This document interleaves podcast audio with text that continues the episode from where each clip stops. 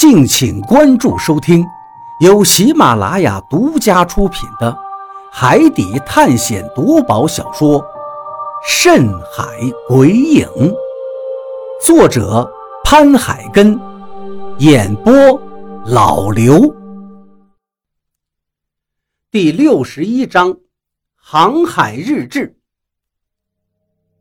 铅笔的成分大部分就是碳。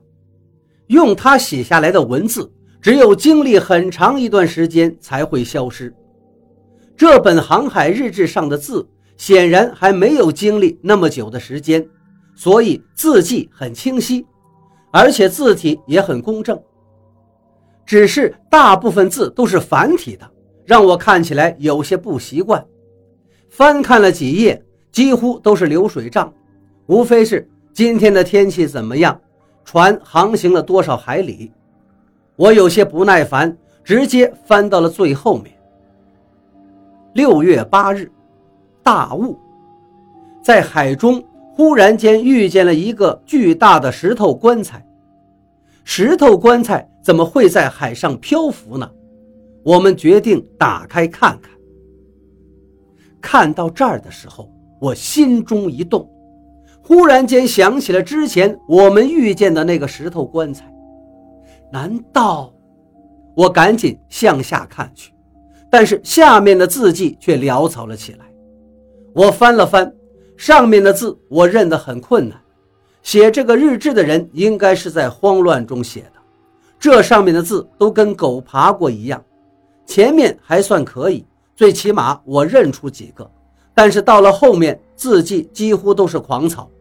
我想，就算是找到网上面写字的那个人，他现在也不一定能认出来写的是什么东西了。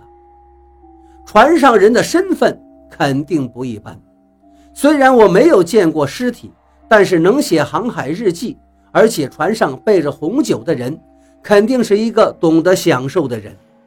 以前听说有人就带了一条小船，两个人就出海航行了，我还有点不信，可是现在我信了。这样的人不是疯子，就是有能耐的人。这条船上的人应该不是有能耐的人，不然的话他也不会死掉了。小鱼，看出来点什么没有？李海牛问我道。我摇了摇头。航海日志，流水账一样，后面字体太潦草了，我看不太明白。哦，看不明白就算了。收拾收拾，赶紧回船上去。这船上有死人，晦气。老毛把瓶底的红酒一口喝干，说道：“我把航海日志丢到了一边，向舱门里又看了看。这一会儿，味道散去了一些，不像刚才那么冲了。我屏住呼吸，想进去把另外的红酒全都弄出来。刚走进去，我就看见了那具尸体。”地上可以看到到处都是污渍和血液，我能想象得到，这肯定是尸体腐烂后流出来的。但是因为温度和海风的原因，尸体并没有高度腐烂，反而好像是晒的咸鱼一样风干了。猛地一看，还是很惊人的，一个死人，皮肤黑黝黝的，嘴巴和眼睛里面都是空洞。黑色的皮肤包裹着骨头，身上一件沾满了血迹的海魂衫，外面套着一件蓝色的毛呢大衣。这个人的头发有些发白，但不像是老年人的那种白，反而好像是天生一样。而且他的白头发中间还带着一丝的黄色，这是我第一次见到这样的头发。尸体躺在船舱的最里面。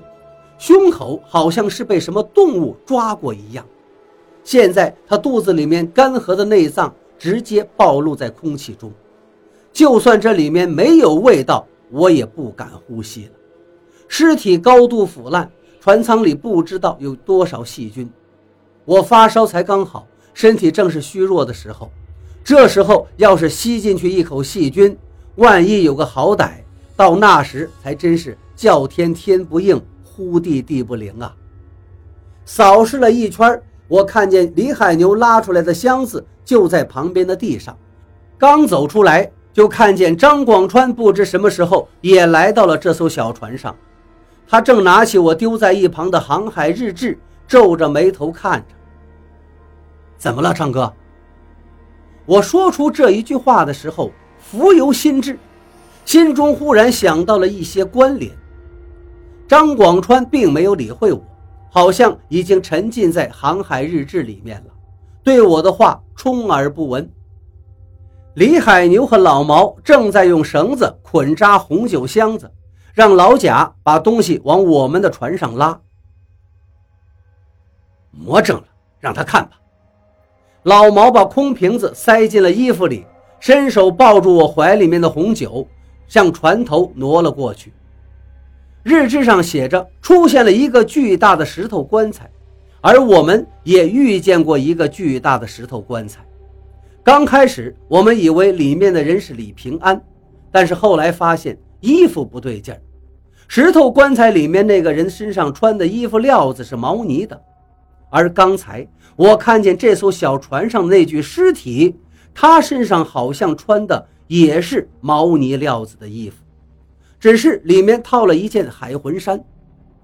张广川忽然把手里的航海日志合了起来，直接向我这边挪了过来。没等我阻拦，他就钻进了船舱里面。我还想提醒他，里面的味道很臭，要他屏住呼吸，但是来不及了。张广川猫腰就钻进了船舱里面，然后直接喊了出来：“这是，这是！”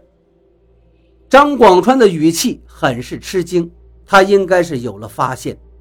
我赶紧到船舱跟前，向里面看去。只见他跪在里面那具黑色的尸体身边，也不顾地上的污渍，伸手向那尸体的身上摸了过去。张哥，我见他已是失魂落魄，赶紧喊了一声，喊了这一声以后，又赶紧换了一口气。那尸体的臭味直接向我的鼻子里面钻了进来，我强忍住呕吐的感觉，想把张广川拉出去。但是手还没有碰到张广川，就看他已经泪流满面的扭过来。这是一个东北的教授，跟我的父母是很好的朋友，他是和我父母一起出海的，他竟然死在这儿了，他死了。张广川哭得好像是个孩子一样，眼泪不要钱似的往外涌。看来我心里想的正对。这个船跟张广川的父母有一定的联系。张哥，他虽然死了，但是没有看见叔叔阿姨的踪迹，我想他们应该都还活着呢。所以你现在要振作呀！我不知道该怎么安慰他，只能酝酿了一下，说出了这么一句话来。张广川立刻抬起了脑袋来。你说的很对，对对对。这里面没有我父母的尸体，那我父母肯定还活着。张广川的父母肯定是凶多吉少，这一点绝对能肯定。只不过在绝望中，我给他一点希望而已，而他就抓住这一点希望，不愿放手，生怕这一点希望再没有。我有点受不了这味道，转身出了舱门，使劲的换了几口气，还没等我缓过来。一声呕吐声就传了过来，我回头一看，张广川正在船舱里面吐得昏天暗地，他刚才的注意力全部都在日志还有那个尸体上，根本没有注意到船舱里面的味道。现在清醒过来了，就受不了这剧烈的臭味了。